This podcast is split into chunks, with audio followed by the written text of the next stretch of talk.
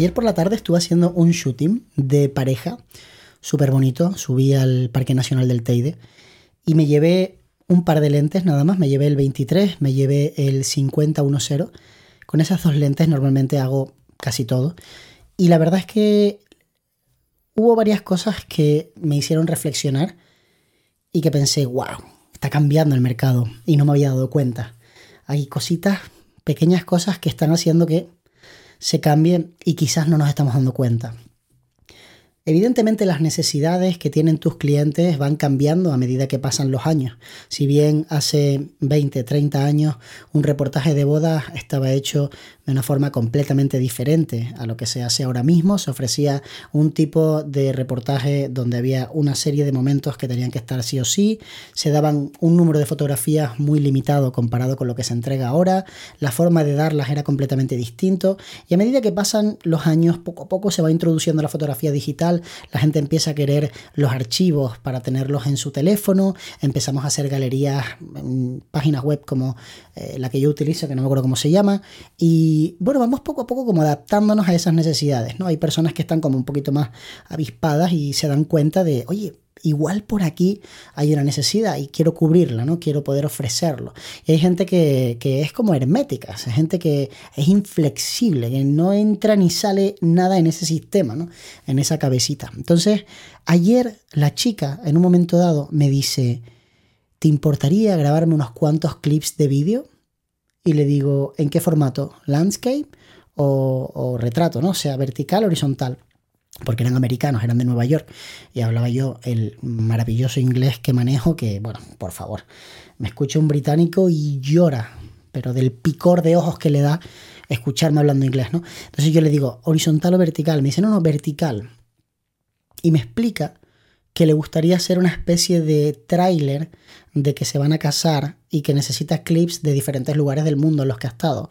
Y que si yo podía grabarle algunos de esos momentos, en el Parque Nacional y que no pasaba nada si lo hacía con el teléfono, que en realidad mm, le bastaba, ¿no?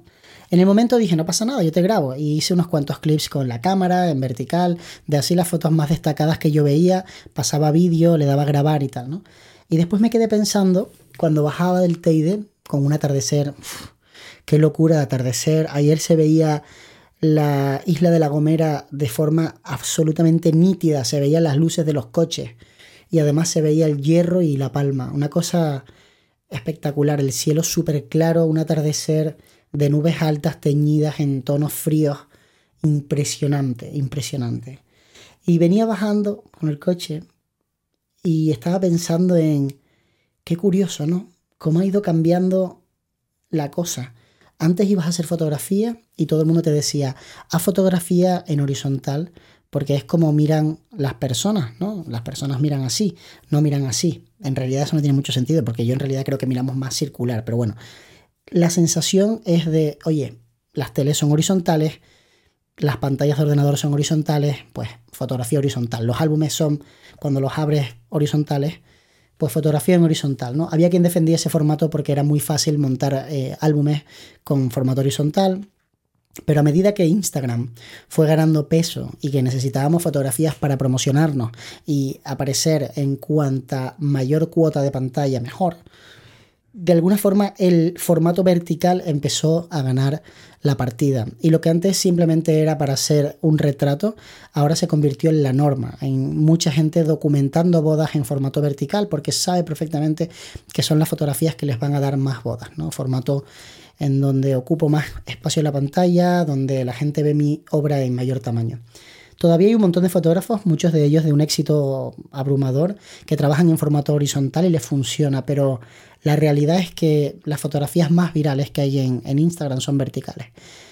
Y entonces, hablando de lo que la chica me demandaba, digo, claro, nosotros tenemos el concepto absolutamente erróneo de querer etiquetar todo e incluso la profesión. Y la etiqueta te condiciona. La etiqueta hace que tú tomes decisiones en base a eso y que te limites. En el momento en el que tú te haces llamar fotógrafo, fotógrafa, da la sensación de que grabar un vídeo es un sacrilegio. Estás entrando en el terreno de otros profesionales. ¿Por qué? exactamente por qué yo tendría que dejar de hacer vídeo simplemente porque en un momento dado me hice llamar fotógrafo. Muy bien, pues cambio la categoría y ahora soy fotógrafo y filmmaker. Y mañana, si me apetece cantar ópera, seré fotógrafo, filmmaker y cantante de ópera. Y tú podrás tomarme más en serio o menos en serio, pero es que tú no eres mi cliente. Ese es el clic que, que la gente no termina de entender. A mí lo que opine mi competencia sobre lo que yo haga, ni siquiera me preocupa, porque mi competencia no va a querer lo mejor para mí va a querer lo mejor para ellos y ellas.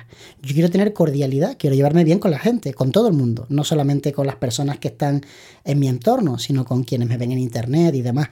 Pero si yo guiara mi vida únicamente en función de lo que los demás opinaran, créeme que no me iría bien, no me iría bien ni de broma.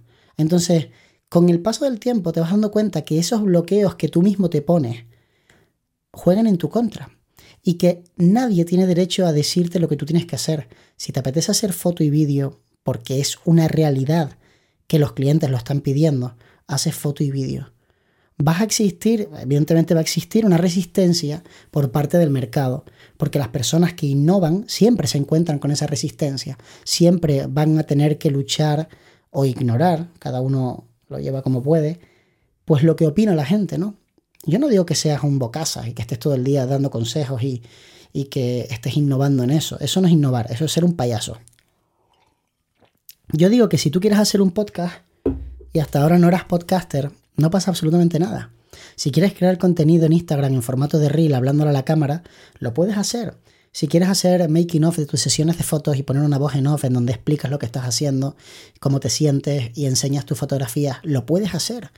Porque nadie, absolutamente nadie, va a pagarte las facturas, ni te va a llamar cuando estés malito, ni nada. A la gente no le importa. La gente te critica porque es una forma de eh, sacar su frustración.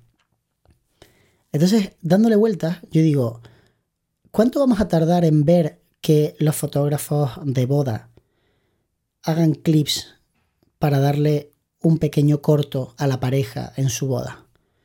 ¿Cuánto vamos a tardar en ver que los videógrafos de boda hagan unas cuantas tomas para darle unas fotografías de lo más destacado? Es decir, ¿cuánto vamos a tardar en que no exista una diferencia, en que contrates a un profesional para hacer foto y vídeo y que cree contenido de tu boda? ¿Cuánto tiempo más nos va a llevar? ¿Esto está ocurriendo en algún lugar del mundo? Hay gente donde no sé, un país cualquiera, ¿no? Que, vaya un poco por delante de nosotros. Los chinos. ¿Cómo lo están haciendo los chinos? Los chinos están haciendo foto y vídeo. El mismo equipo hace las dos cosas o sigue existiendo esa diferencia. Porque donde yo vivo, los fotógrafos son fotógrafos, los filmmakers son filmmakers. Alguna persona hace fotografía y si se le quedan libres los huecos y alguien le quiere contratar para hacer vídeo, hace vídeo. Yo podría hacer las dos cosas. De hecho, a los últimos años he hecho casi más vídeo que fotografía. En todo, en mi trabajo comercial, en mi vida personal, porque grabo muchísimo vídeo. Y también, por supuesto, he grabado para, para otras empresas y para particulares. Pero Obvio que me siento más cómodo haciendo fotografía, me gusta más la fotografía, pero estamos hablando de ganarte la vida. Entonces, ¿acaso va a pasar mucho más tiempo hasta que veamos que hay un formato híbrido en el que tanto un lado como el otro pueden estar, pueden ofrecerlo, porque yo estoy completamente convencido que si una persona es capaz de hacer vídeos bonitos, es capaz de hacer fotografías bonitas. Me pongo en el lado de los filmmakers porque quizás mucha gente entienda que es un ataque hacia ellos. No, no, no, no, no. Nada más lejos de la realidad. Los filmmakers están tan preparados para hacer fotografía como los fotógrafos para hacer vídeo, porque el lenguaje es muy similar y bebe del mismo lugar, de la composición, de la iluminación, de la profundidad de campo. Lo que pasa es que el vídeo es más complejo, porque el vídeo tiene movimiento, mientras que la fotografía es más sencilla. Para que me entiendas, tú no puedes grabar una boda si quieres hacer un vídeo decente de boda, solo completamente y con una sola cámara, porque solamente vas a tener un punto de vista. Y lo interesante es poder cambiar entre cámaras, ¿no? Entonces, por eso se ve siempre a los filmmakers trabajando en equipo, al mínimo de dos personas, ¿no? Y, pero yo sí siento que la gente que lo empiece a hacer está como cohibida y no quiere decirlo muy alto para que la gente no se le lancen al cuello. Pero están equivocados. Quien critique esto está criticando el progreso. Lo digo abiertamente. De hecho, mirad, en el año 2006, creo que fue, o 2007, yo fui a Barcelona a una feria de fotografía con Balti, colega.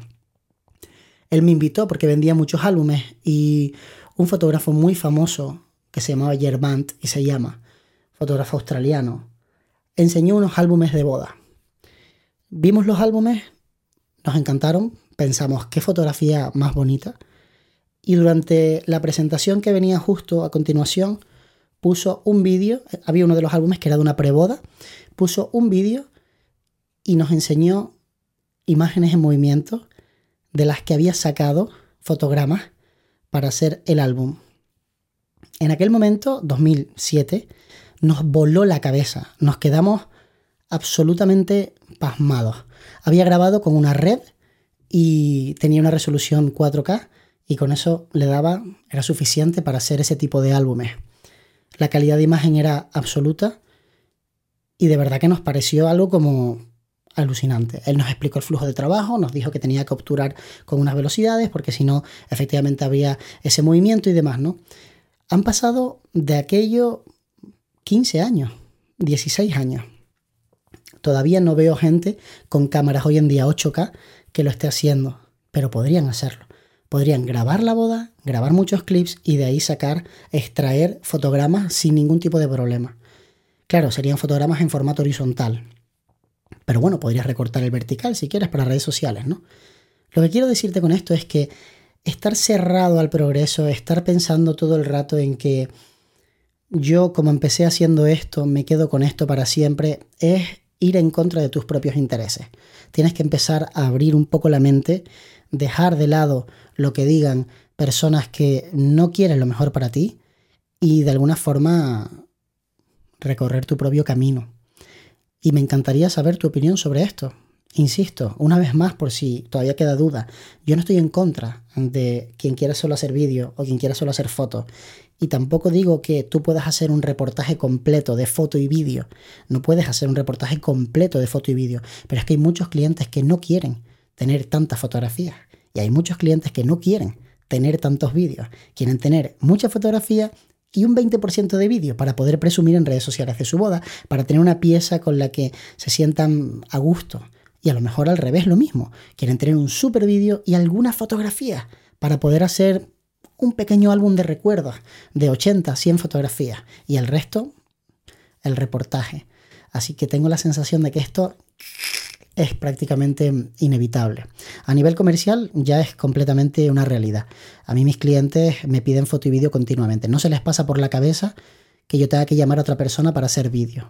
Que lo hago, ¿no? Porque muchas veces el proyecto es más grande y tal, pero no se les pasa por la cabeza eso. Ya dan por hecho que yo soy creador y como creador hago todo y manejo todas las herramientas. hay un montón de ejemplos de personas que lo hacen increíblemente bien.